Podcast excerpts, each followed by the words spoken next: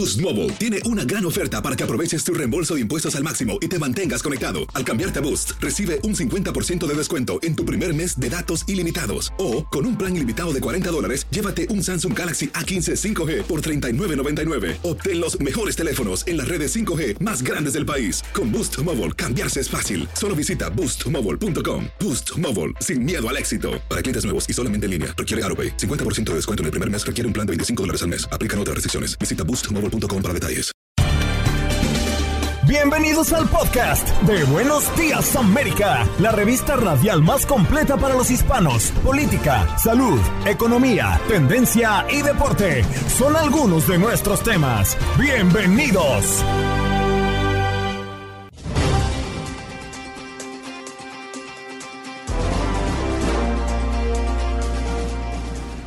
En el podcast de Buenos Días América, hoy jueves, agosto 11 del año 2022, información relevante y actualizada de lo que acontece en los Estados Unidos. Hoy nos acompaña Carlos Chirinos, editor político de Univisión, quien nos habló del proyecto prioritario de la administración Biden aprobado por el Senado en medio de atención médica, cambio climático, impuestos, entre otros. Además comentamos sobre las consecuencias y actualización en el allanamiento de la casa de Mar-a-Lago del expresidente Donald Trump. También nos ha acompañado el doctor Edilberto Mejía Torres y su segmento sin igual, quien nos ilustra sobre la relación médico-paciente y la simbiótica relación que debe existir entre ambos.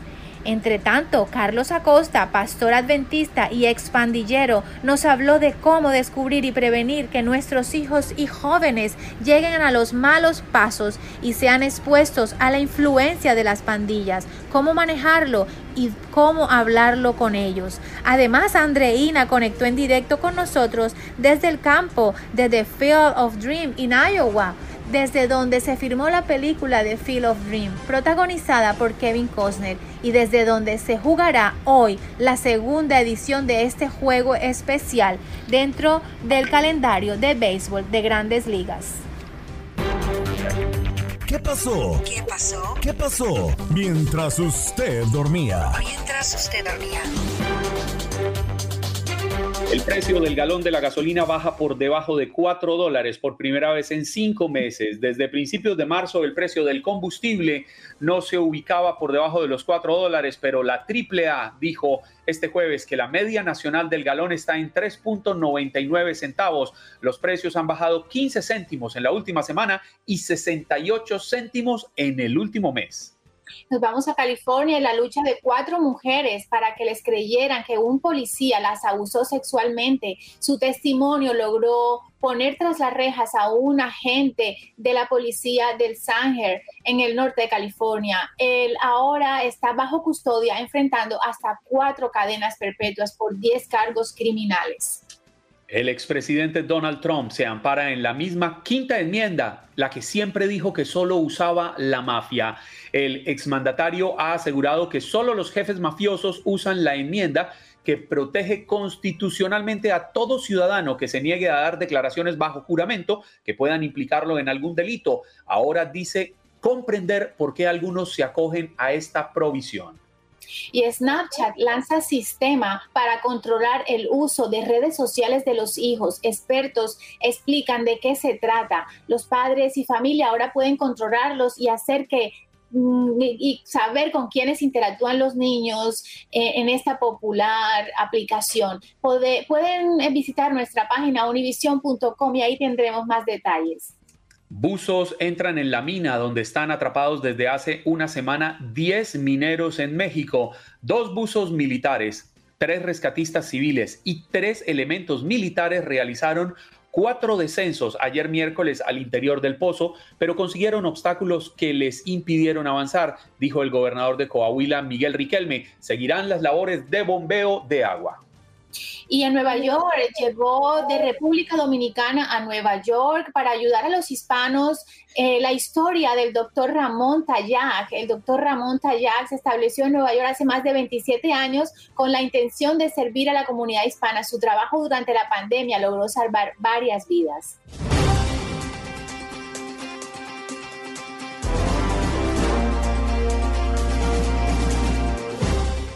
Vamos a dar paso a la primera entrevista de la mañana del día de hoy, jueves 11 de agosto, con nuestro invitado, que más que invitado es de la casa, porque nos acompaña a esta hora Carlos Chirinos, editor político de Noticias Univisión, para hablar de un tema que hemos venido desarrollando en los titulares en los últimos días, es que la atención médica, el cambio climático, los impuestos, pues podrían ser las claves del proyecto prioritario de la administración de Joe Biden aprobado recientemente por el Senado. Carlos, buenos días América, qué gusto tenerlo una vez más aquí en el programa. Buenos días Juan Carlos, buenos días Tatiana, muchas gracias a ustedes por invitarme tan temprano a este espacio. Veíamos la aprobación por parte del Senado y quisiera comenzar preguntándole si esto ya es un paso definitivo o todavía se deben suplir otros trámites para que esto se haga efectivo. Bueno, todavía no es ley, en el sentido de que tuvo la aprobación del Senado, pero podemos decir que lo que falta es un puro trámite. Eh, la Cámara de Representantes mañana se va a reunir, está de receso hasta mañana, mañana vuelve otra vez a Washington a sus labores y lo que tiene en agenda inmediatamente es tomar el proyecto de ley que aprobó el Senado y aprobarlos ellos sin modificaciones. Eh, se espera que eso suceda sin ningún contratiempo. La presidenta de la Cámara de Representantes, Nancy Pelosi, ayer justamente le preguntaron y estaba muy confiada en que el viernes eso ya iba a ser ley e iba a ser enviado al escritorio del presidente Biden para su firma. Carlos, eh, llega esta noticia en, el momento en que la administración Biden tenía las encuestas muy, muy por debajo, incluso cayeron eh, de las, del desprestigio de Trump, ¿no? Y, un momento, pues, llega este logro que Barack Obama o Bill Clinton les llevó ocho años en lograr. Sí, es un logro para el presidente Biden, es un respiro, es un, es un, aire fresco que le llega desde los lados del Congreso, pero no es exactamente lo que el presidente Biden quería, ¿no? El presidente Biden propuso una agenda que se llamaba Build Back Better, ustedes se recordarán, eh, construir, reconstruir y construir mejor, eh, que era mucho más ambiciosa, que llegaba a los 1.400 eh, billones de dólares, 1.4 trillones de dólares eh, esa agenda se vio sustancialmente reducida hasta los 400 mil millones de dólares, que es lo que aprobó el Senado el fin de semana. Eh, muchísimas cosas quedaron fuera de la propuesta social y medioambiental que pretendía imponer la Casa Blanca, aunque hay que reconocer también que en la parte medioambiental este paquete de medidas se considera uno de los más ambiciosos, el más ambicioso que se ha aprobado en Estados Unidos en los últimos 50 años. Eh, aparte de algunas provisiones que tienen que ver con salud, que, insisto, no es todo lo que querían hacer los demócratas, pero que finalmente fueron incluidas como una, un cierto tope al costo de la insulina para los pacientes atendidos a través de Medicare, no para todos los pacientes en general, y eh, la extensión de ayudas para los eh, seguros de salud contratados a través de Obamacare. Aunque muchos quisiéramos ver más ayudas que impacten positivamente a nuestros bolsillos, pues allí es donde podría haberse quedado corto este paquete y quizás como usted muy bien lo dice, el medio ambiente es el gran favorecido. Sin embargo, esos resultados del medio ambiente los vamos a vivir dentro de unos años o quizás nuestros hijos, las generaciones venideras. Yo quisiera cambiarle de tema porque el mundo político está bastante movido alrededor del allanamiento del FBI a la residencia del expresidente Donald Trump en Mar-a-Lago y me gustaría saber usted con su experiencia si cree que esto podría terminar poniendo en vilo una posible candidatura de Donald Trump para aspirar a una reelección en el próximo periodo. Es prematuro todavía decir qué efecto va a tener sobre las intenciones de Trump. Eh, hay análisis para todo gusto. Algunos dicen que esto ayuda a Trump en su estrategia de victimizarse, de presentarse como un perseguido político de los demócratas o incluso del Estado profundo, que incluye más allá de los demócratas también a los republicanos, eso que él llama el Estado profundo, que sería una estructura que controla el poder en Washington y de, cual, de la cual él formó parte, si es por eso, porque fue presidente de Estados Unidos hasta hace poco, ¿no? Eh, algunos dicen que eso le ayudaría como a reforzar su imagen dentro del electorado que lo sigue, que lo sigue con fanatismo y que lo sigue con fervor. Otros dicen que podría servir para que el Partido Republicano se plantee la conveniencia o no de tener a Trump como abanderado para las elecciones de 2024. Incluso se preocupan porque Trump va a pasar a dominar el debate político en los próximos eh, meses de cara a las elecciones de medio término, una cosa que ellos no querían que pasara porque querían centrarse en el tema de la inflación, las dificultades económicas que estaba enfrentando el gobierno, el país en general. Pero todo al final va a depender de qué es lo que se está investigando, de qué haya conseguido el FBI en esas cajas, 12 cajas que se llevó de Mar a Lago, eh, y hasta qué punto, si es que ha habido una violación de la ley, en cualquier caso una violación del, del, de la ley del registro y de la documentación nacional, si eso equivale a algo tan grave como para que Trump sea sometido a algún tipo de proceso, alguna investigación ya más formal y eventualmente inhabilitado políticamente. Pero para eso faltan meses todavía para conocer. Carlos, em, eh, vemos los titulares, ¿no? Que dicen que Trump se ampara en la quinta enmienda que antes decían que usaban la mafia, pero eh, recordemos también, eh, o explícame, porque aquí hay dos temas, ¿no? Un tema es el allanamiento que hizo el FBI y otro tema es ahora que él se ampara en la quinta enmienda, que es sobre una, una investigación de la fiscalía sobre sus negocios. O sea, es una cosa que está esa parte, ¿no? Es una cosa aparte. El presidente Trump, recordemos, tiene varios frentes legales abiertos, ¿no? Pero varios son varios. Son varios. Los dos más activos están en Nueva York ahora mismo, una investigación, una investigación de la Fiscalía del Estado de Nueva York sobre eh, sus procedimientos de negocios y supuestas prácticas fraudulentas a la hora de presentar balances de la empresa para engañar a prestamistas y para evadir eh, impuestos, por otro lado. Eso es lo que está investigando la Fiscalía de Leticia James en el estado de Nueva York, es una investigación estatal, y sobre eso fue que él tuvo que presentarse ayer para responder preguntas eh, en una interpelación.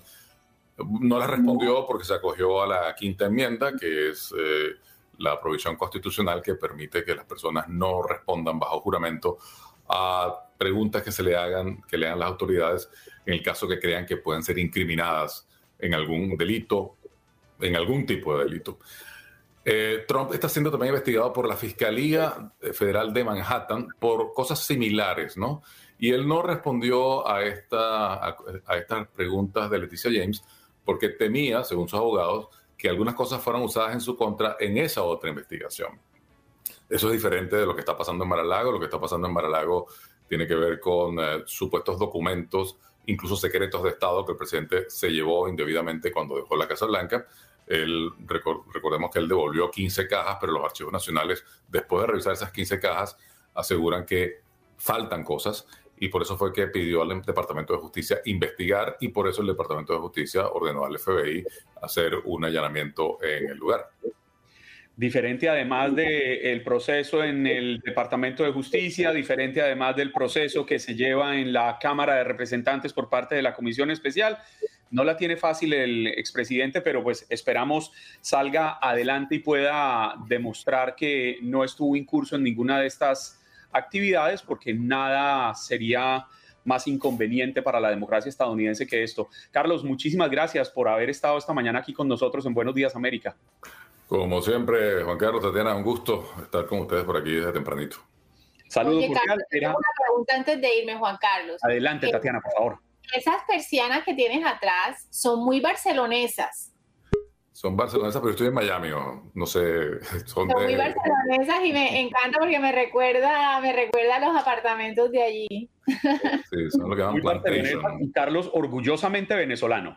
Orgullosamente venezolano. Bueno, Venezuela y en Barcelona también, ¿no? Por si acaso es menos famoso que el Barcelona original.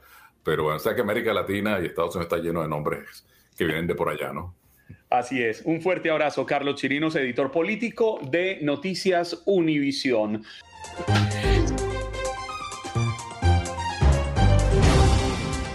Le damos la bienvenida al más grande de este programa. Está con nosotros el doctor Edilberto Mejía Torres y así lo recibe Jorge Acosta.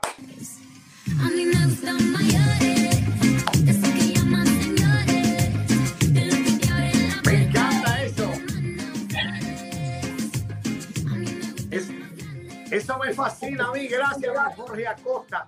Oye, Juan Carlos, me sorprendí con la edad de Aldo. No es que luce mayor, sino como tiene tanta destreza y veo que se maneja con, una, eh, digamos, una habilidad tremenda. El profesionalismo. Esa es la palabra perfecta. Tatiana, el toque de belleza en el programa, Juan Carlos, excusa. No, no, no, no, no, yo me sumo al toque de belleza de Tatiana. Estoy totalmente de acuerdo con usted, mi estimado Edilberto. Ni más faltaba. Lo que, lo que me preocupa es qué queda para mí, porque Tatiana es el toque de belleza. Aldo es el toque de profesionalismo y Edilberto Mejía Torres el toque de inteligencia y sabiduría. mejor, mejor vámonos con el tema que nos trae preparado hoy. Tú sabes las, las virtudes que te adornan. Tú eres un hombre muy elegante, además sumamente talentoso, excelente comunicador.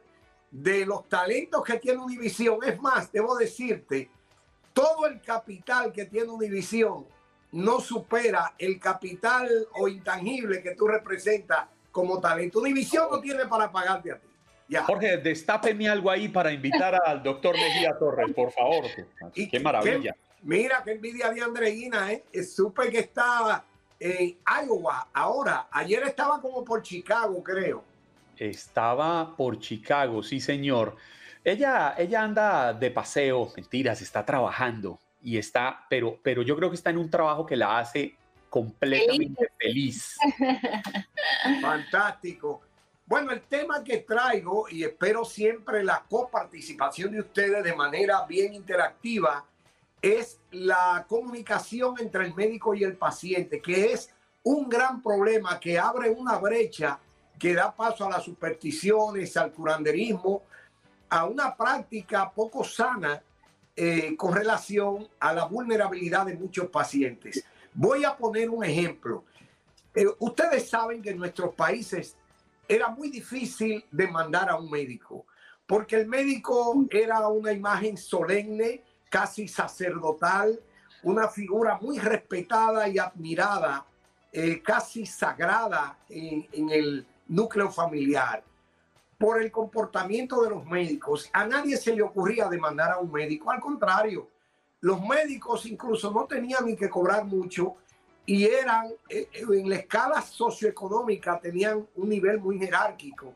porque Por, un, por una actitud de agradecimiento, los médicos pues recibíamos siempre una finca, una casa que tenía un paciente por allá, pero que tú le habías hecho el parto a su primer hijo y, tú le habías recibido el primer nieto. Entonces, siempre aparecían lo que llamamos PEA o paciente agradecido, que te decían, doctor, yo tengo una tierrita por allá, si a usted le interesa, yo se la regalo. Y todo eso eh, ocurría. Ya no, ahora los pacientes están esperando que el médico cometa el más mínimo error para pegarle una demanda en un 2 por 3 sin averiguar. Porque porque se ha fracturado la relación médico-paciente. El, incluso ya muchos médicos no ven los pacientes como pacientes, como tales, como enfermos que andan en busca de una esperanza, de una ayuda. Hay muchos médicos y el paciente lo ha interpretado que te ven como un cliente, alguien a que hay que buscar la forma de traerle dinero a través del seguro. Todos los días aquí mismo en Estados Unidos someten médicos por mala práctica, eh, por eh, prácticas fraudulentas, bueno, y así por el estilo. Pero me voy a centrar en la parte humana que debe existir en la relación médico-paciente. Yo le decía a producción, específicamente a Tatiana, eh, coordinando la participación, que hay la comunicación médico-médico, la comunicación médico-paciente y la comunicación paciente-paciente. Pero la médico-paciente debe ser siempre la más importante. Por ejemplo, el médico debe escuchar al paciente de manera serena y tranquila, que el paciente se sienta comprendido. Hay que erradicar en la práctica esa velocidad, no rápido, rápido, porque el paciente, el médico a veces tiene un volumen de pacientes muy grande en sala de espera y no puede dedicarle al paciente todo el tiempo que reclama. Hay que eliminar las divergencias ideológicas. Por ejemplo, hay pacientes que quieren hablar de política con el médico. El médico debe alejarse de eso porque cuando haya discrepancias ideológicas, no porque el paciente simpatiza por Trump, pero el médico es demócrata, ya ese paciente deja de confiar en ese médico inmediatamente. No, no, no, no, no. Espera. Y eso altera la respuesta o la curación del paciente. Incluso el paciente renuncia al tratamiento, no quiere ni ver al médico. Esas diferencias no pueden manejarse dentro de una consulta. Hay que saber el régimen de creencias eh, de tipo dogmática del paciente. Un paciente que es cristiano y usted resulta como médico que es musulmán, ahí va a haber problemas. Entonces, el médico y el paciente no pueden tener divergencias de, ni manejarse en ese aspecto de creencias dogmáticas, porque eso altera los resultados de un buen tratamiento. Es, es decir, el médico tiene que conocer, fíjate que estoy en un formulario y le preguntan edad, creencias, si está alineado políticamente, pero es para el médico saber cómo manejar a ese paciente. Por ejemplo, un paciente que cree mucho en Dios y que cree, eh, tiene ciertas supersticiones, uno no puede entrar en discrepancia con él. Si el paciente cree que tomando su medicamento debajo de una mata de naranja, de espalda donde sale el sol, tú tienes que decirle eso mismo. Bueno, tome este medicamento debajo de una mata de naranja, de espalda al sol y rece tres Padres Nuestros. Porque aunque tú no crees en eso, tú sabes que él cree en eso. Y la fe es fundamental en, la... Tú te estás corriendo. No, es que estoy totalmente de acuerdo, Edilberto. Eh, decirlo de una mejor manera es imposible. Hay que entender a la persona. Y nunca lo había analizado de esa forma como usted nos lo está planteando. Es, exacto. Uno no puede nunca chocar. Otra cosa, aquí se habla mucho de la deshumanización del trato de los pacientes. Y es real. tú sabes una cosa, hay pacientes que tienen miedo de preguntarle al médico porque creen que el médico se va a ofender y piensan que le están haciendo perder tiempo al médico. No, señor. El médico está obligado por ley no solo una ley del Estado, de cada Estado, sino por un código de ética, el paciente tiene que entender en su propio lenguaje cuál es su problema. Tiene que, tú no le puedes decir, bueno, usted tiene una cardiopatía isquémica idiopática. Él va a decir, pero ¿qué diablo es eso? El paciente no sabe. ¿Cómo tú le vas a decir a un paciente que tiene una cardiopatía isquémica idiopática? Eso ¿Qué sabe Doctor, yo, yo, yo quiero rescatar la, la humanización de la salud. O sea, eh, y en este, en este momento, cuando hemos pasado el COVID y que para nosotros los, los médicos y los enfermeros y todos los trabajadores de la salud eran los héroes, y nosotros en este momento, y creo que a veces tanto a ellos como a nosotros se nos ha olvidado todo lo que pasamos, porque ellos son de la profesión, la profesión más agredida y nosotros a veces nos olvidamos de lo que ellos sienten también entonces, eh, por favor, humanicemos, humanicemos la salud. Tratemos con cariño a esos que están en el frente, pero que ellos también nos traten con cariño a nosotros, eh, porque nosotros vamos en busca de, de sanarnos y que esa parte emocional que tanto es importante y que ahora veo que los médicos la están tomando tan unida a la parte corporal es fundamental. Muy buen tema. Eh, dentro del ejercicio de todas las profesiones, el mayor número de víctimas está en el área de la salud. Incluso mucha gente quiere atribuirle la muerte de un paciente que estaba en una fase terminal. Aún siempre buscan una excusa porque eso es parte de la educación, a una negligencia del médico, a una mala práctica, a una impericia, a cualquier cosa de esa que sea demandable. Eh, la mala praxis que tiene una imprudencia médica, una impericia médica o una negligencia del médico y hay un principio general, qué buen tema, Tatiana, fíjate, hay un principio general de la máxima latina que es primum non ser. Es decir, lo primero es que el médico no quiere hacer daño. Pero si el médico no se está comunicando de manera adecuada con el paciente, vienen esos resultados. Finalmente, señores, quiero explicar esto y para que mucha gente entienda y vaya y le pregunte a su profesional de la salud, doctor, yo no entendí, dígame que yo no entiendo bien lo que usted me está diciendo. Mira lo que pasa. Los virus, por ejemplo, es solo un ejemplo y es real. Los virus son resistentes a todos los antibióticos. Es decir, no hay antibiótico que contrarreste un virus, porque los virus todos son resistentes a los antibióticos. Entonces, te llega un paciente con una enfermedad viral un virus te dura un ciclo de dos semanas y luego se va. Si el, el paciente va donde el médico, pero no le explica que es algo viral, que es resistente a todo antibiótico, si el paciente a los tres días no ve mejoría, va donde un segundo médico. Si ese segundo médico no le explica que es un virus que va a salir a las dos semanas, entonces ahí una semana esperando resultados y no lo ve, entonces ya fue al primer médico, no dio resultado. Segundo médico, no dio resultado. ¿Qué hace la persona? Se desesperanza del médico y entonces acude a un curandero justamente en la etapa cuando el virus ya va a salir por su propio ciclo. Entonces él cree que fue la botella del curandero que lo curó y dice los médicos no saben nada. Mira, el curandero me curó y fui donde dos médicos. No, igual yendo o no yendo al curandero, el virus iba a salir a las dos semanas. Pero como los médicos no le explicaron, el tipo piensa que fue la botella del curandero con un paquete de disparate que lo curó. Eso es lo que pasa.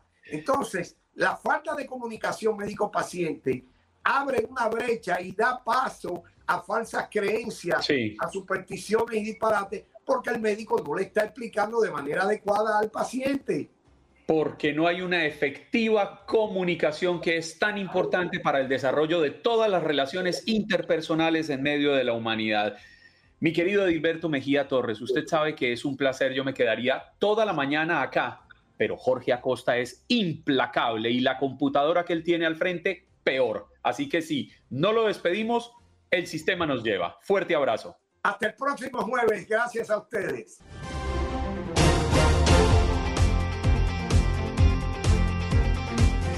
Tatiana, y le soy sincero, había esperado que llegara este momento porque el siguiente hombre que vamos a entrevistar, lo siento un amigo, me abrió las puertas de su casa hace unos años cuando aceptó compartir conmigo su historia y contarnos para Univisión lo que había vivido. Y él es el pastor Carlos Acosta de la Iglesia Adventista en Los Ángeles. Mi estimado Carlos, reciba un fuerte abrazo con la alegría de tenerlo en Buenos Días América. Muy buenos días, buenos días. Aquí estamos con ustedes. Muchas gracias por la invitación, Juan Carlos, y el sentimiento es mutuo. Te considero un amigo y gracias por habernos tomado en cuenta en aquella entrevista un par de años atrás. No, además, Tatiana, que las mejores pupusas que me he comido, me las he comido en, las, la casa del pastor Carlos Acosta y de Alma, su esposa. ¿Por qué lo hemos invitado a él? Porque él, además de ser pastor adventista, pues hace unos años, y no soy indiscreto al contarlo, hace muchos años ya en sus épocas de juventud, fue reclutado por una pandilla juvenil. Él hizo parte de una pandilla peligrosa en Los Ángeles y logró escapar de ese mundo y llevar su experiencia, convertirlas en enseñanzas. Eh, fue acogido por las manos del Señor y tuvo la posibilidad o tiene la maravillosa posibilidad desde el púlpito de llevarle a los jóvenes enseñanzas de cómo no caer en esas tentaciones. Y es la pregunta que nos hacemos todos hoy, Carlos. ¿Cómo evitar que nuestros hijos sean reclutados por pandillas juveniles? Pues es una muy, muy buena pregunta, especialmente, ¿verdad?, en el contexto en que nos encontramos eh, hoy en día. Eh, bueno, después de post pandemia, podríamos decir, eh, hemos estado todavía este, experimentando, ¿verdad?, los efectos que causó eh, esta pandemia con el encierro. Y, ¿verdad?, hoy en día estamos viendo, pues, ¿verdad?, un alza en, en el crimen, las pandillas, no solamente aquí en Estados Unidos, sino también, ¿verdad?, en nuestros países de, de origen. Así que sí, es una, es una preocupación muy, muy sólida que que se tiene entre los padres. Y bueno, la pregunta, ¿verdad?, es eh, qué hacer para evitar eh, de que puedan asociarse con, con, las pandillas. Bueno, como lo mencionaste, Juan Carlos, eh, la experiencia que tu servidor tuvo años atrás y que pues gracias a Dios, gracias también a la intervención de mis padres, que ellos hicieron equipo conmigo, pues no solamente fue prevención, sino que fue ya un tratamiento. Y la diferencia, ¿verdad? Si, tú tienes hijos que a los cuales todavía puedes influir sobre ellos y prevenir, pues sería mejor que el tratamiento de sacar a alguien de las pandillas, porque eso es lo que me sucedió.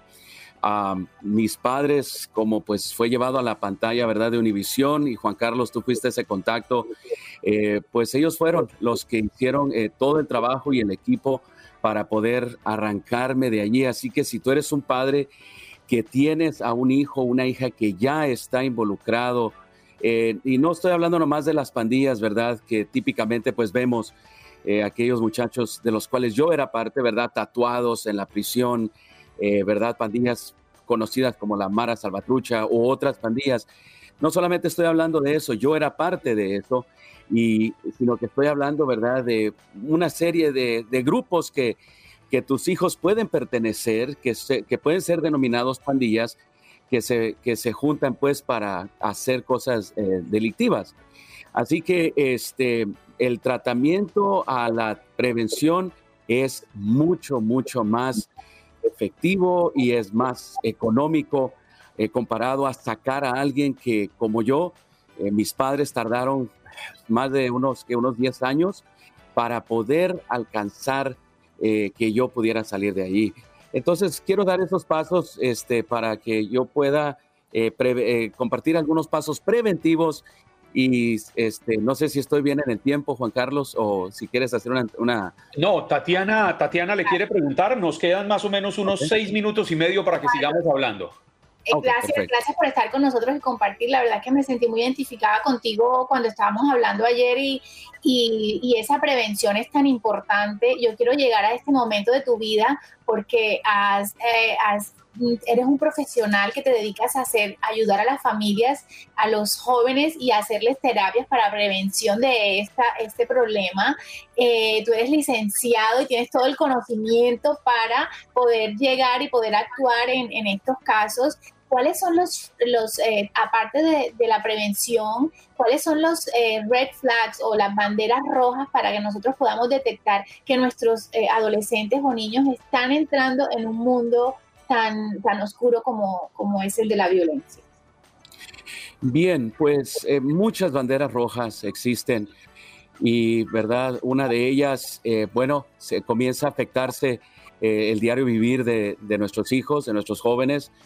si tú los ves, por ejemplo, ¿verdad? Que hay un cambio drástico en el comportamiento, por ejemplo, este, comenzar a violar las normas de la casa, volverse irrespetuosos, comienzas a descubrir que están utilizando eh, alcohol, drogas, eh, y quizás tú ni las reconoces, pero tienes duda, eh, son señales, son señales de que tus hijos ya están involucrados, quizá no con una pandilla, como te digo, ¿verdad? Sino quizá está ya involucrado con un grupo, una pandilla puede ser más de dos o más grande, ¿verdad? Como la que yo pertenecía, eran 500, mil muchachos, pero otra señal es, ¿verdad? Este, su respaldo ahora son sus amigos, el grupo que frecuenta, eh, sus calificaciones han bajado, están ausentes eh, de sus hogares y, ¿verdad?, de la escuela. Así que hay un cambio drástico en el comportamiento, en la vestimenta, en sus, en sus ah, hábitos de salud y, ¿verdad?, especialmente, bueno, no voy a mencionar los tatuajes porque hoy los tatuajes tú sabes que son muy comunes, pero en mi tiempo, ¿verdad? Este, y como fue proyectado en Univision, eh, bueno, yo pertenecía a una pandilla, tengo los tatuajes de iniciación de esta pandilla aquí en Los Ángeles, pero hoy en día, pues los tatuajes no puedo mencionarlo como una señal porque pues ya son muy comunes, pero he mencionado algunas red flags, como decimos en inglés, que pueden tomar en cuenta. Eh, Iniciación que, por cierto, usted como muy bien nos contó en aquel entonces, incluía una fuerte golpiza propinada por los propios eh, compañeros de la pandilla. Y estos son los peligros a los que se enfrentan las, las familias que tienen a sus hijos en, en estos grupos eh, de delincuencia juvenil. ¿Qué tan importante es poder confiar en las autoridades, Carlos, cuando están nuestros hijos incursos en estos movimientos o en estos malos pasos? Bueno, las autoridades, ¿verdad? Este, tú puedes, ah, hay una gama de autoridades, eh, todo depende de cuál sea, pero, por ejemplo, ¿verdad? Este, bueno, la autoridad primero en casa, después las autoridades escolares, si tus hijos están pequeños, y también, bueno, la autoridad, ¿no es cierto? Como lo que es la, la policía o, ¿verdad? Los consejeros que pueden existir. E, es, es, es una red de apoyo, Juan Carlos. Este, yo cuando estaba en esta experiencia que tuve hace muchos años atrás y que hoy por la gracia de Dios, pues, como te digo, mis padres me lograron arrancar del sistema de las pandillas de aquí de Los Ángeles con la ayuda, te voy a decir, con la ayuda no solamente, ¿verdad?, de, maestros, sino también de líderes religiosos. Eh, yo pertenezco a una iglesia, a la iglesia adventista del séptimo día. Los líderes religiosos, las autoridades religiosas me ayudaron mucho y también las autoridades, ¿verdad? La ley, mis padres se respaldaron con varios que me ayudaron eh, a salir de eso, el sistema, ¿verdad? A través de, de, las cortes, etcétera, etcétera. Yo estuve en libertad condicional por varios años hasta que pude salir de ahí. Así que todos ellos formaron una red de apoyo que, que, es importante, Juan Carlos, decirles, ¿verdad? De que a estos padres ustedes no están solos no se desesperen. Eh, tienen una red grande de apoyo que su servidor lo encontró y hoy gracias a Dios pues esa red de apoyo también me llevó a estudiar, a, sacar mi high school. Yo saqué mi high school en el GED, que se le conoce. Me enviaron a la universidad, saqué mi licenciatura y tengo una maestría en psicología familiar que me ha dado la, ahora la experiencia ¿no? de, tratar eh, en esta área con, con diferentes padres y jóvenes para poder ayudarles en esta área. Carlos, veo que aparte de, poder superarte, de poder estudiar y de que la educación te dio la posibilidad de tener tu, mente ocupada y tener una visión más amplia de tu futuro, la religiosidad o la espiritualidad es muy importante en estos casos, ya seas cristiano, católico, eh, musulmán, ya seas budista, practiques la meditación. Eh, ¿qué, no, nos puedes decir esa parte cuando una, una mujer de nuestra audiencia, un papá de nuestra audiencia nos está escuchando en este momento? Bueno, miren, es bien importante porque les voy a decir, una de las necesidades que tus hijos tienen, tienes que ver el síntoma, ¿ok? Estos son síntomas de un problema más grave. Si tu hijo está usando drogas, está, está alcoholizando, está llevando a cabo conductas riesgosas, quiero decirte que son una, es el síntoma de una necesidad mayor. ¿Cuál es la necesidad mayor de pertenecer? De buscar identidad. La religiosidad, como lo menciona Tatiana, ¿verdad? Yo pertenezco a una organización, mis padres, ¿verdad? Pertenecen a una denominación. Y mis padres encontraron allí en esta denominación, ¿verdad? Cristiana, que se llama Adventista del Séptimo Día, encontraron allí apoyo, encontraron support, como se le dice.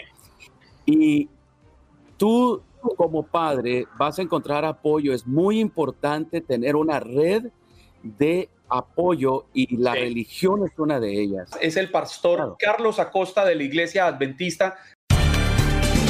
Estás escuchando el podcast de Buenos Días América, la revista radial más completa para los hispanos. Escúchanos en las diferentes plataformas: Euforia, Spotify, TuneIn y iHeartRadio. Tu DN Radio. Vivimos tu pasión. Como dicen los grandes, la liga se gana partido a partido. Partido a partido. En Buenos Días América, Contacto Deportivo.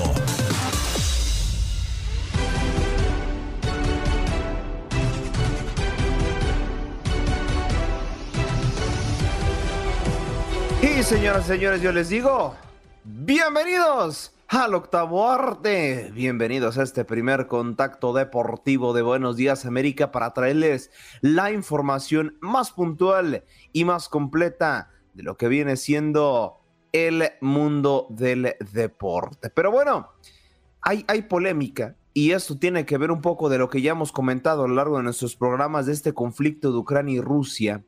Y es que un héroe de patinaje artístico ucraniano ucraniano, perdón, no ando con todo, eh, se ha convertido en un villano. Eh, así lo catalogan en los medios locales por una traición a su patria. Y es que, bueno, eh, como tal, este atleta inició primero representando a la Unión Soviética y fue de hecho medallista. When you buy a new house, you might say, Shut the front door! Winning! No, seriously, shut the front door. We own this house now. But you actually need to say, like a good neighbor, State Farm is there. That's right. The local State Farm agent is there to help you choose the coverage you need. Welcome to my crib. no one says that anymore, but I don't care. So just remember, like a good neighbor, State Farm is there. State Farm, Bloomington, Illinois. Los Juegos Olímpicos de 1988 y 1992 y, y como tal eh, llevaba esa estandarte Unión Soviética y después como equipo unificado. Ya después de, como tal, eh, de que se separara la URSS, pues bueno, se mudó a Estados Unidos y aún así decidió portar los colores de su natal Ucrania porque él había nacido en Kiev, ojo. Entonces, eh, bueno, prácticamente eh, podía como tal, eh, al haber nacido cuando era la Unión Soviética, también podía representar al combinado ruso o cualquier otro país que perteneciera a la Unión Soviética. Y es que eh, lo llamaron de Rusia precisamente para que siguiera representando, pero ahora ellos, y el atleta dijo, no, yo pertenezco a Ucrania y si, pues bueno, no me voy a poner de lado de un país agresor. Esto estamos hablando mucho antes del conflicto y ahora pues prácticamente como que Rusia está agarrando contra todos los que arremeten sobre su país y ya también es tachado de villano por este mismo país. Hace poco salió la nota en diarios locales de Ucrania y por consecuente ya es eh, tomado como tal Volodymyr Zelensky, este atleta ucraniano que ya está tachado por prácticamente Rusia pero bueno, mudándonos a noticias más eh, alegres, ¿qué está pasando en el tenis? En el Masters de Canadá, bueno, eh, ya acaba de finalizar eh, una nueva ronda. ¿Y qué tenemos para hoy, 11 de agosto? Bueno, a partir de las 12 del mediodía, tiempo del este, Casper Ruth se estará enfrentando a Roberto Bautista, el español, y hay duelos australianos. Ojo, Nick Kyrgios, sí es, Nick Kyrgios que hizo un gran como tal, Wimbledon se estará enfrentando a Alex Miñur, este jugador también de la misma nacionalidad. Y duelo de angloparlantes, Cameron Nuri, el británico, se estará enfrentando a Félix Auger Alizem, el eh, nacido también en Canadá, al igual que duelo de otros angloparlantes, Daniel Evans de Reino Unido se estará enfrentando al estadounidense Taylor Fritz. En el eh, femenino, tenemos también actividad de lo que viene siendo el país eh, estadounidense. Arina Zabalenka. Sabemos que esta atleta también participa de manera como una atleta independiente, no puede como tal representar los colores de Rusia. Se estará enfrentando a la estadounidense Corey Goff. En otros también la misma eh, norteamericana, Alison Risk, se estará enfrentando a Yuri Liva, Putin Seva eh, de Kazajistán y finalmente presencia latina. La polaca Iga Swiatek se estará enfrentando a Beatriz Haddad Maya la brasileira de cara a lo que será este Masters de Canadá. Y ya prácticamente para cerrar el tema del tenis, pues ya Serena Williams se despide de Toronto. Ojo, como, turista, ahí, va, ahí, va, ahí va la cosa, ¿eh? Volverá, pero solo como turista, perdón. Ya se despidió como tal, tuvo su desempeño en, en esta ciudad canadiense y eh, termina por darle unas palabras de apoyo, también eh, agradecerle al público que las últimas 24 horas fueron frenéticas para ella y que ama a todo y que fue un momento inolvidable. Y si esto fue en Toronto, sí, un país cerca de su país natal, válgame la redundancia, no quiero pensar cómo se pondrá su último partido en el US Open, el cual será el torneo con el que se retirará. Pero bueno, desafortunadas noticias para Serena Williams, pero ahora, como dice los dichos, el deporte el deporte tiene que continuar. Pero bueno, ya con esto finalizamos este contacto deportivo. ¿Qué nos depara para la siguiente, para los siguientes contactos deportivos? Hoy inicia, hoy arranca la pretemporada de la NFL, prácticamente la semana 2 de 4, unos cuantos partiditos para prepararnos de cara a la nueva temporada y ya iniciamos de lleno con el kickoff de la National Football League. También lo que pasó en la Major League Soccer contra la Liga MX. ¿Quién ganó? ¿Hubo revancha? no hubo revancha. Y también, claro, cobertura especial de, Andreina Gandica de lo que será el Field of Dreams. Así es que hoy lo vivirán a través de la señal de TUN Radio a partir de las 8 de la noche, tiempo del este, 7 del centro y nada más y nada menos que 5 del Pacífico. Para que estén muy atentos a lo que sucederá en nuestra cartelera el día de hoy. Tengo una muy buena noticia para la gente hermosa que le gusta la National Football League, la NFL. Hoy por fin ya lo había dicho, ya había arrancado emociones desde el jueves 4 de agosto en el partido de los Raiders y Jaguars, pero, pero ahora sí arranca de lleno la pretemporada porque ahora sí tenemos actividad hoy, mañana, el sábado y el domingo. Así están las cosas. Recordemos que son cuatro semanas de pretemporada. Entramos a la segunda y hoy, en punto de las 7 de la tarde, tiempo del este, los Patriots estarán recibiendo a los Giants de Nueva York. Y media hora más tardecita, los Ravens harán lo propio frente a los Titans. Los partidos que dislumbran, los partidos que, que roban reflectores en esta pretemporada.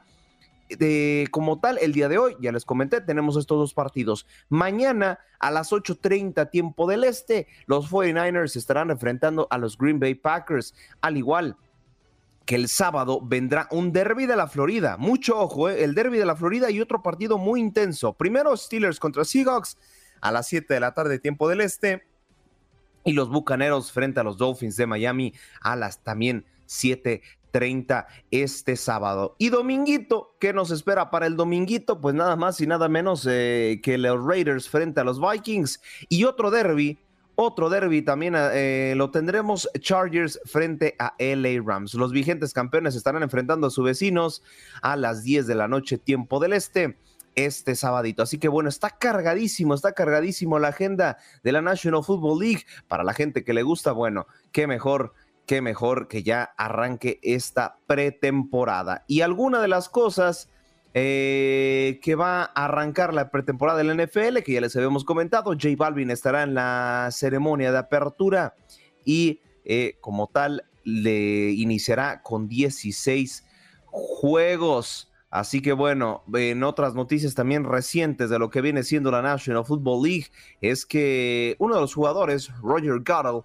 eh, defendió la decisión de apelar castigo a Dashon Washington, uno de sus eh, compañeros, pues bueno, dice que está totalmente de acuerdo con la sanción o la posible sanción que se le pueda extender a Washington en caso de salir culpable y ya carga con varias demandas por cuestiones de abuso a la mujer. Y bien lo comenta, cualquiera de las partes puede impugnar a apelar y es algo que lo que creemos tener derecho, al igual que la National Football League, esta asociación también para la disciplina. decidiremos cuál será lo correcto por hacer. Pues ahí está, ahí está uno de sus compañeros, eh, como tal, tachando lo reprobable que son este tipo de actitudes y eh, defendiendo la justicia. Yo creo que, eh, a ver, en caso de salir culpable, se va a hacer pesar todo el peso de la ley para que ya no haya este tipo de infortunios en lo que viene siendo el deporte. Pero también en otras noticias, el eh, Tour de France entra también en otra de las rectas y entra en otras muy buenas noticias porque ya salió las clasificaciones para el eh, Tour de l'An de este 2022 donde pues ya en un ratito más les estaremos comentando quién eh, y quiénes quedan clasificados. Primero está el francés Guillaume Martin, en el segundo está el mismo danés Matthias Janssen y en tercero está otro francés Rudy Mollard, en cuarto está Mauri Savant y en el número cinco está el finlandés Jaco Heinen. Así las cosas en el top 5 y ya por fin tenemos presencia latinoamericana, ¿cómo no? En el sexto lugar, Iván Ramiro Sosa Cuervo, el eh, colombiano, se cola eh, en este, se cuela, perdón, en este Tour de France 2022 en su etapa 2. Así que esténse muy atentos porque les, les llevaremos todas las actualizaciones de lo que viene siendo el ciclismo, el ciclismo y la máxima competencia de esta disciplina en todo el mundo. Yo les presentaba a Aldo Sánchez como el hijo prodigio de Guadalajara, pero él nos decía que ya lo han empezado a conocer sus compañeros de trabajo allá en esta maravillosa y hermosísima ciudad mexicana como Aldo el Beatle Sánchez de Guadalajara. Exactamente, Juan Carlos, un placer saludarte, al igual que Tatiana, George y toda la hermosa audiencia que nos escucha. Yo por ahí en el corte te escuché decir que si tenía noticias de Andreina, por supuesto. Oiga, que, no se manda sola ella. pues sí, sí les tengo noticias y ella precisamente nos tiene preparado una pequeña pieza porque ojo, eh, ahorita en este contacto deportivo, más adelante a las 9.22 y también un poquito más adelante tendremos actualizaciones con ella, pero de mientras yo les vengo diciendo y les vengo promocionando un poquito de la voz de los aficionados, porque sí, Andreina está allá con los aficionados preguntándoles qué esperan de este partido, qué es lo que más les llama la atención. Vamos a ver esta pequeña pieza que nos tiene preparada Andreina Gandica. Y justo este contacto lo estoy haciendo en el estadio, adentro. Recuerden que este estadio es un estadio mm, movible que ha creado la MLB para este juego. Y faltan pocas horas para que se dé en Dyersville, Iowa. Se lleve a cabo pues este primero de una serie de tres juegos entre los Cachorros de Chicago y los Rojos de Cincinnati. Los Cachorros de Chicago llegan a este juego en el tercer lugar de la central de la Liga Nacional y los Rojos de Cincinnati en el cuarto puesto. Tomando en cuenta que hoy comenzarán una serie de tres juegos, el próximo viernes lo tendrán libre para trasladar ya que esta serie se cierra en Cincinnati. Es por eso que en este juego, en el campo de los sueños, los Reds son locales. Por Chicago abrirá Drew Smiley, quien tiene cuatro juegos ganados y seis perdidos, mientras que por Cincinnati lo hará Nick Lodolo con un récord de tres ganados y tres juegos perdidos. Es una experiencia muy bonita, este, especialmente poner un lugar así de bonito que lo vemos en la tele, no pensamos que es realidad y luego llegas aquí y ves que es realidad y te hace preguntar, eh, ¿es, es, it heaven? Porque uh, lo bonito que es, y no nomás que vienen los cachorros con los Reds, pero también que dejan a nuestros hijos tener, tomar parte en estos eventos y tomar, este, ser parte de esta experiencia es increíble. Y sí vi la película y claro que lloré. y mi hija vino aquí cuando se graduó de octavo grado también. Obviamente siempre he sido de cachorros o aquí andamos. El año pasado fueron los White Sox, parece que los Yankees tuvieron un buen partido, ¿verdad? Que ganaron los White Sox. Mañana esperamos que eh, salga lo mismo que los de Chicago ganen y eso es lo, mejor, porque siempre somos este, fanáticos de la ciudad de Chicago de los uh, Cubs.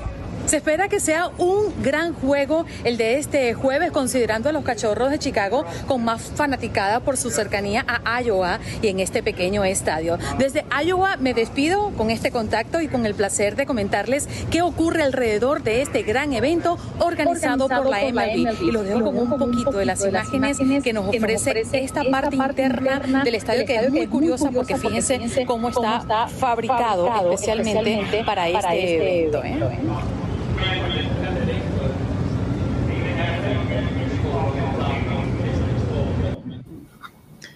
Qué belleza de estadio y maravillosa nuestra compañera con este informe impecable desde Iowa. Quiere Tatiana que le demuestre lo viejo que estoy yo y cómo las nuevas generaciones eh, vienen a pasos agigantados, tomando pista para reemplazar a quienes vamos ya en la, avanzados en este camino del periodismo? Claro, por supuesto. Me muero. Ayer, ayer, ayer, escuché una primicia, pero una primicia y estoy... le, voy, le voy a poner un ejemplo. Aldo, Usted me ha contado que tiene 23 años. Así es. O sea que yo calculo que usted nació en 1989. No, 99. No, no a 98, en octubre del 98. 1998. Pues déjeme decirle, Tatiana, que 11 años antes, no, perdón, 9 años, 10, 9 años antes fue grabada esta película, la película Field of Dreams, que es en la que se basa toda esta historia mágica eh, protagonizada por Kevin Costner y que hoy tiene a Andreina Gandica allá en Iowa. Y yo vi la película. Yo vi la película cuando era estreno. En el cine. Sí. Entonces puede calcular un poquito, ¿no? no, Juan Carlos, todavía estás joven, no te preocupes, todavía estás joven. ahora sí, como dice el dicho, no, más bien yo estoy muy baby y ustedes están muy jóvenes todavía.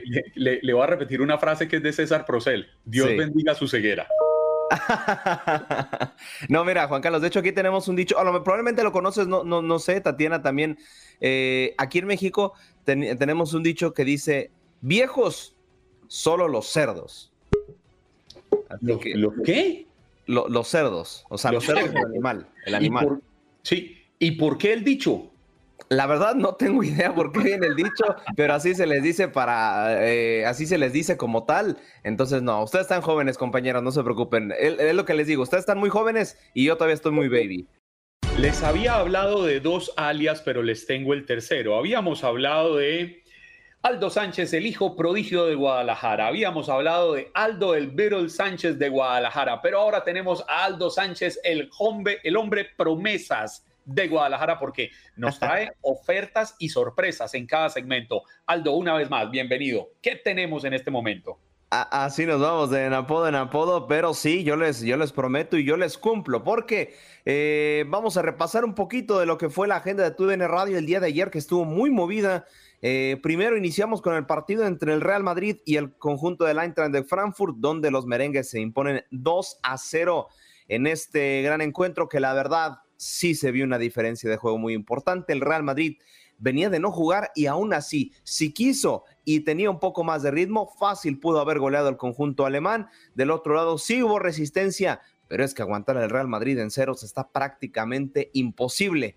Más en la noche llegó otro partido que muchos esperaban y otros no. Bueno, la Major League Soccer, las mejores estrellas de la Liga de los Estados Unidos, se enfrentó a las mejores estrellas de la Liga MX y mala noticia para el lado mexicano, pues por segundo año consecutivo, la Major League Soccer sigue ganando y sigue demostrando por qué. Para mí, ya es la mejor liga de CONCACAF. ¿Y por qué? quiere seguir expandiéndose y quiere seguir eh, como tal teniendo su patronato. Todavía les dije que teníamos enlaces con Andreina Gandique, así que bueno, vamos a ver un poquito, ver para los que como tal estamos en Facebook y YouTube Live y escuchar un poquito los que estamos en la radio de lo que es la historia como tal, perdón, no, los uniformes, los uniformes que utilizarán ambos conjuntos para este Field of Dreams que lo verán hoy a través de tu DN Radio. Continuamos en Iowa, donde damos la cobertura del juego Field of Dream 2022, donde se enfrentarían los cachorros de Chicago y los rojos de Cincinnati. Y hablemos de los uniformes. Al ser un evento único en la historia de la MLB, ambos equipos cuentan con una edición especial para este partido. Cincinnati tendrá uniformes inspirados en 1919, año en que ganó su controvertida Serie Mundial sobre los Medias Blancas. Son de color blanco con sus rayas azul marino y el clásico logo del club bordado en el lado izquierdo del pecho. La gorra de los Reds también es blanca con rayas azules alrededor y una C roja vintage en el frente.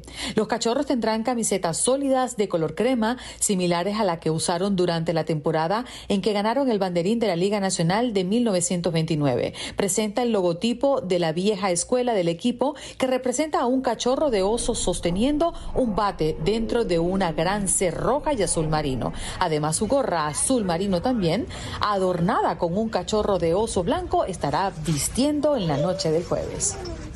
No solo es el atractivo de ver a los jugadores uniformados diferentes y muy retro en esta oportunidad, también es la opción que tienen los fanáticos al venir aquí y llevarse una gorra, una camisa o cualquier otro souvenir que les haga recordar que estuvieron en el campo donde los sueños se hacen realidad. Continuamos en esta cobertura especial de TUDN Radio desde Iowa y esta, su servidora Andreina Candica, le seguirá manteniendo al tanto de qué ocurre alrededor de Field of Dreams.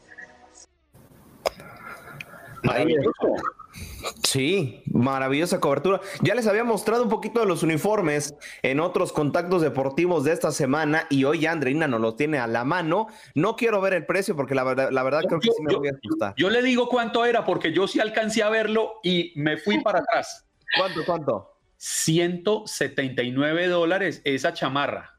Bueno, chicos, pero bueno, es que una camiseta de cualquier equipo de soccer también es así de cara. Ah, pero, pero no, yo, yo, yo, no sé, yo no comparto. Yo digo, deberían ser un poco más asequibles para los, nosotros los mortales. Andreina, yo espero nos traiga camisetica cada uno de nosotros, ¿no? Que son 179 dólares para ella por persona. Uy, no, estaría espectacular que nos traiga esa de Chicago Cubs con ese crema tan elegante. Y fíjate que yo, yo haciendo la conversión de los 179 dólares que viene siendo 3.600 pesos mexicanos. así es, 3.600 pesos mexicanos, sí señor. Una cosa... rápida las tuyas.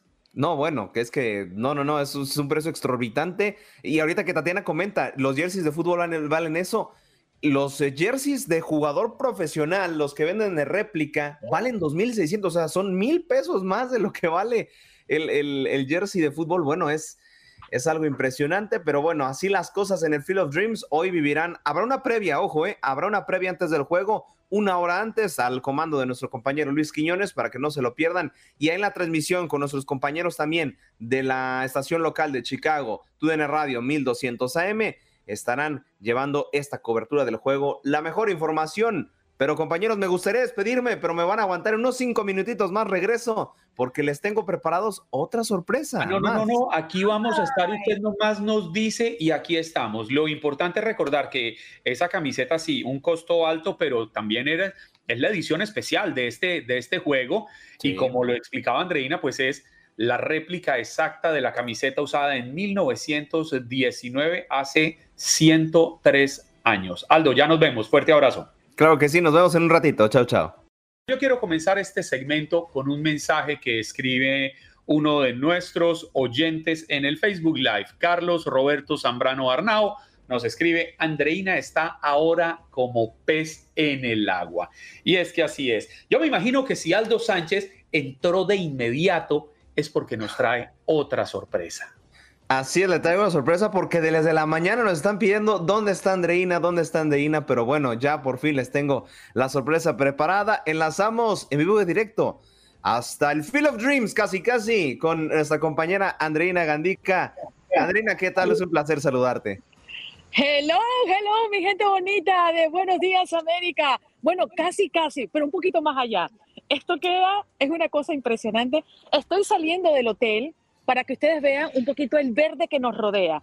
Es que prácticamente estamos en la nada, en un campo de maíz em, casi que infinito acá en Iowa y ustedes saben que este campo está ubicado en Dyersville, donde justamente se hizo ese, esa película, se filmó la película protagonizada por Kevin Costner. Miren, les voy a dar un 360. Miren, miren esto. Un 360, hágame el favor.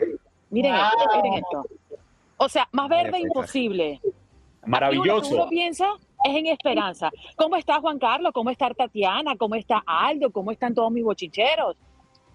En este momento estoy feliz, Andreina, la hemos extrañado mucho, no tengo quien me haga bullying, entonces eso es, eso es para mí duro. Yo, yo necesito que usted esté a mi lado, hablándome cerquita al oído. Sí, Andreina, estamos aquí echándote de menos y viendo esos vídeos tan maravillosos que envías y la audiencia no veas, no veas lo que te, dice y que vuelva rápido. Allá creo que algunos se querían reunir para encontrarte en Chicago, imagínate. Bueno, pero di la verdad, Tatiana, hay unos que llamaron para hablar mal de mí y eso está bien ser mala lengua está bien en la vida. Eso fue una tontería, eso fue una tontería de mundo mundial. O sea, pero, pero además, lo, lo cierto es que si ustedes escucharon a un oyente, como efectivamente fue, que habló en contra de Andreina porque no le gustan ciertas cosas, eso demuestra que este programa está abierto a las opiniones. Mientras lo hagan con respeto, pueden decir lo que no les gusta de Andreina, lo que no les gusta de Juan Carlos, lo que no les gusta de Tatiana, de Aldo, del mismo Jorge Acosta. Esto no estamos preparando las llamadas, aquí estamos para recibir las opiniones de todos nuestros oyentes. Parcera. Bueno, como decía mi abuelita, eh, Juan Carlos, y es que no somos monedita de oro para caerle bien a todo el mundo, pero bueno, vamos a hablar de Fino lo que no, eso le iba a decir lo primero, que pasa aquí. Lo que importa, lo que importa. Háblenos del clima porque la vemos que está en un clima espectacular. Ay, ahorita. Oye, Andreina, ¿y los jugadores están guapos? Bueno, no los he podido ver. Hoy, hoy es que llegan al estadio. pero estoy esperando. Ya no vamos para el estadio en un ratito nada más. Pero a tu pregunta, Juan Carlos, con referencia al clima, en este momento estamos bastante frescos. No he mirado el indicador, pero debemos estar en unos cercanos 70 grados. No hay mucho sol por ser temprano todavía. Recuerden que aquí estamos en, en la hora del centro. Eh, pero ayer en el estadio eso estuvo caliente. De hecho, estoy un poco insolada porque me fui, por supuesto, con, con, una camiseta para aguantar el calor, pero ahí Aldo nos está haciendo el honor de presentarnos un poco los que están acá en el Facebook y en YouTube. Eh, lo están viendo, el campo, eso es lo que vemos en toda prácticamente Iowa. Campo de maíz. Imagínense el estadio en medio. Sí, señor, yo soy la camarógrafa. ¿Qué te parece? Hágame el favor, pero es que esto es un lujo de producción. Ella es camarógrafa, editora, reportera, productora, de todo. Amo las imágenes, ya tú sabes, Juan Carlos, venimos de la televisión. Pero bueno, volviendo un poco al campo, miren, está extraordinario y lo más impresionante, que lo he dicho en uno de nuestros reportes, creo que ya lo han escuchado, eh, es que es un estadio provisional, es un estadio que se desmonta, no es un estadio eh, construido en piso. Esto lo hace la MLB porque las medidas de- del estadio que se creó y que ustedes vieron en la película, pues no cumple con las medidas exigidas por la MLB para desarrollar un juego de la temporada regular. Pero es impresionante saber que ese estadio es un estadio que el día de mañana puede no estar allí porque simplemente se desmonta. Y seguramente en, en otras, eh, en las redes sociales, seguramente lo van a poder ver mucho de lo que hay en el interior del estadio y cómo se está viendo la parte interna de ello. Yo no sé qué les ha parecido a ustedes, pero esto es verdaderamente un sueño. Precioso la estructura del estadio. Y para ser montado, si a mí me dices, Aldo, oye, esto es montado a primera instancia, bote pronto, yo digo, no, ni de cotorreo, como decimos por acá. Bueno, fíjense que, que, que el estadio tiene un foro de 8 mil personas. Yo me paré ayer en el estadio y yo digo, aquí caben 8 mil personas, pero si lo dice la MLB, es así, ¿no? Pero Póngale definitivamente, ¿cómo? Póngale la firma si lo dice la MLB. Claro, claro, la MLB, por supuesto. Pero lo que le iba a comentar justamente era que nosotros estamos ahora en un hotel a una hora y veinte, porque es que alrededor del estadio prácticamente no hay casi nada. Visitamos un pueblito donde habían fiestas, porque es que además esta zona, eh, Dallasville, que está por supuesto más cerca en el estadio, está de fiesta durante toda la semana. Y algunas calles estaban cerradas inclusive, porque la gente sacaba sillas, mesas, eh, se ponían a, comer hot dogs, cerveza, festejando Field of Dreams. O sea, esta es una semana de júbilo para los que viven en esta localidad. Óigame, le, le quiero leer, le quiero leer unos mensajitos rápidos, Andreina. Ay, qué bueno, qué rico. Ana Sí. Mercedes, hablando de que usted hace de todo, pues ella escribe, es todóloga, JC. Ana Mercedes también escribe, qué belleza, Andreina. Eugene Cabral, ábranme la cámara, por favor, si es posible, para saludar a Andreina y al resto del equipo. y Vic Barrios qué bello. lanza una pregunta. Yo me preguntaba si el Indiana Jones colombiano se puede comunicar de en donde se encuentre, ¿por qué no Andreina? Pues ahí tiene la respuesta, Vic. Aquí está Andreina en vivo y en directo. Bueno, les voy a decir una cosa. Nosotros estuvimos ayer en la mañana en Chicago. De hecho, tuve la oportunidad de visitar el Wrigley Field, la casa de los cachorros. En la noche me bajé del avión, me registré en el hotel y me fui al estadio. Y de allí salí más o menos como a las 10 de la noche para mandar algunos enlaces del- desde el hotel. Y ayer en la mañana viajamos para acá. Son más o menos como unas cuatro horas y media de carretera y creo que el tiempo ya se va a acabar. Pero la verdad es que ayer no tuve tiempo de enlazar porque han sido muchas horas de trabajo, pero aquí estoy. Feliz como una lombriz. Ya Sí, te hemos- ya hemos seguido Recorrido. yo, no sé si Jorge me puso la música como para que me callara, ya no entiendo. No, no, no, no, no. No, todavía queda. Usted quiere seguir hablando, miren, nos quedan seis ah. minutos y medio, no hay problema, nosotros felices, usted sabe que este no es nuestro programa, este es su programa. ¿Qué Oiga, pero es que se, me cayó el audífono. Pero mira, eh, Aldo, yo, yo no sé, que Aldo está como calladito el día de hoy. ¿Qué pasó? No, no, no, aquí estoy. Es, es, que estoy atento de los maravillosos paisajes que hay ahí. De verdad me quedé sorprendido. Lo montan tal cual como viene siendo la película, ¿eh? a pesar de que no fue el lugar donde se llevó a cabo la película. Correcto, mira, e, ese es un dato bien interesante y qué bueno que me lo nombras, Aldo, porque muchas personas piensan que mm, el estadio donde se juega es el mismo estadio de la película. Y no es así, ustedes me siguen escuchando bien, ¿verdad? Perfecto. bien. Ok, eh, y es que mm, han hecho este estadio muy cerquita. De hecho, el estadio original de la película y el estadio de la MLB donde se va a jugar esta noche lo conecta un pasillo, un pasillo por donde van a ir los jugadores y mm, donde van a entrar, así tal cual la película, yo no sé si ustedes la vieron, pero los jugadores salen del maizal, salen de las ramas, de ahí del monte, y es así como se le da entrada a los jugadores al terreno de juego justo en el momento que va a iniciar el partido. Es el momento, creo que uno de los más mágicos porque obviamente te hace recordar la película. Claro, Andreina, y aparte... Adelante, Tatiana. Yo quiero decirte que vas a ver a Kevin Costner. Mira, te voy a decir una cosa, no sé si lo vamos a ver porque obviamente el año pasado sí estuvo, era eh, el juego inaugural, la primera vez que se desarrollaba el juego dentro de la temporada regular en conmemoración a la película y lanzó la primera bola. Pero no estamos seguros que él vaya a estar aquí esta noche, porque bueno, el, el primer día es el primer día, pero todos los años no lo sé. y iba a decir? aprovechando, eh, además de ti, ¿qué otras celebrities habrá en este juego? Porque si es un juego que mueve masas, por así decirlo. ¿Hay, ¿Hay confirmación de presencia de alguna ente importante de algún otro lado? Mira, la verdad es que no, no hay en este momento algún dato especial confirmado que pueda compartir contigo y es porque llegar aquí, algo no es fácil.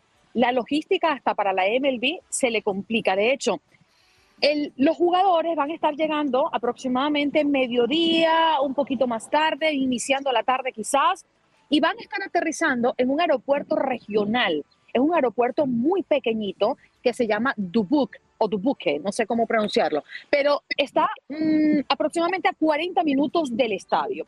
Y cuando lleguen los dos equipos allí a aterrizar en ese aeropuerto, lo van a acompañar la policía local. Van a estar escoltándolos hasta el lugar. Porque, porque esto realmente está en medio de la nada. Entonces, movilizar a muchas personas a este lugar es bastante difícil. Y no sé qué tantas personas se movilicen o a personalidades como tú nos los comentas, pero obviamente sí, el alta plana de los cachorros de Chicago, la alta plana de los eh, rojos de Cincinnati estarán esta noche acá con todo lujo, los uniformes ya ustedes lo vieron hace ratito nada más. Y em, otro dato interesante que quería compartir con ustedes tiene que ver con que ya el día de mañana, viernes, porque esto es una serie de tres juegos que estarán jugando los rojos de Cincinnati y los Cachorros de Chicago. Mañana será libre para estos dos equipos y eso es parte de la logística complicada. Libre mañana para continuar con los dos juegos que restan en casa de Cincinnati. Cincinnati es local esta noche. Yo creo que el que tiene razón es Pablo Razo, que escribe en el Facebook Live que Andreina lance la primera bola. Usted eh, eh, está lúcido. ¿Cierto? Pero además, Liliana Patricia Pinzón le pide un favor. ¿Se acuerda de Liliana Patricia, obviamente? Liliana, por supuesto, es impelable. Kevin, Costner es mi actor favorito. Si lo ves, ¿le das un besito de mi parte? Claro que sí, Liliana. Y no solamente eso, le voy a susurrar al oído la frase emblemática de la película. Si lo construyes, él vendrá. Parcera, qué maravilla verla, qué maravilla verla feliz, especialmente sabemos cuánto importan los deportes en su vida y que esta experiencia seguramente se suma a lo que ya es una larga carrera en el periodismo deportivo y nos encanta, nos encanta verla desde allá y que haya tenido la oportunidad y haya hecho el esfuerzo para conectarse aquí con esta que es su casa. No se preocupe, eh, no es un esfuerzo, es un privilegio. la verdad es que quiero compartir con ustedes la alegría de poder formar parte de una cadena tan prestigiosa y tan reconocida eh, entre los hispanos en los Estados Unidos. Ayer tuvimos la oportunidad de conversar con familias. Eh, no sé si ya lo pudieron ver, eso se lo dejo a Aldo. Eh, los fanáticos que apoyaban a los cachorros de Chicago y reconocían el trabajo que está haciendo TUDN Radio y toda la cadena por llevarle los detalles de la MLB eh, en español acá en los Estados Unidos. Y la verdad es que sí, Juan Carlos, Aldo y Tatiana, estoy muy feliz de estar aquí. Ha sido un privilegio visitar un campo mágico de esas cosas que poco uno ve en los deportes, porque he tenido la oportunidad de cubrir eh, Super Bowl, eh, juegos de eliminatorias rumbo a los mundiales, béisbol de grandes ligas, serie mundial, pero nada como esto. Se quedaron cortos cuando me dijeron que esto realmente es mágico y extraordinario y único en el deporte en los Estados Unidos. Así que lo estoy disfrutando muchísimo y mi mejor eh, recompensa es poder compartirlo con ustedes. El mejor de los éxitos, compañera. Disfruta, Gracias, Aldo. Vente, vente para acá, vente para acá.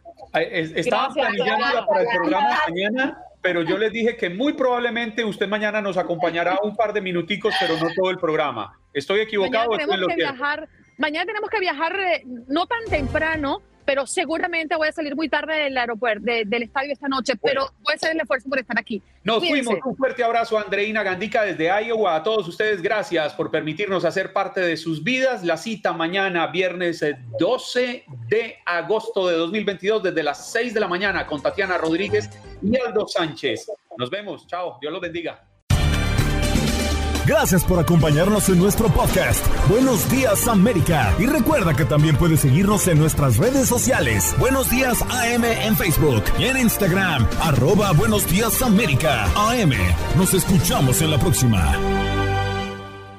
Boost Mobile tiene una gran oferta para que aproveches tu reembolso de impuestos al máximo y te mantengas conectado. Al cambiarte a Boost, recibe un 50% de descuento en tu primer mes de datos ilimitados. O, con un plan ilimitado de 40 dólares, llévate un Samsung Galaxy A15 5G por $39.99. Obtén los mejores teléfonos en las redes 5G más grandes del país. Con Boost Mobile, cambiarse es fácil. Solo visita boostmobile.com. Boost Mobile, sin miedo al éxito. Para clientes nuevos y solamente en línea, requiere AroPay. 50% de descuento en el primer mes requiere un plan de 25 dólares al mes. Aplican otras restricciones. Visita Boost Mobile para detalles.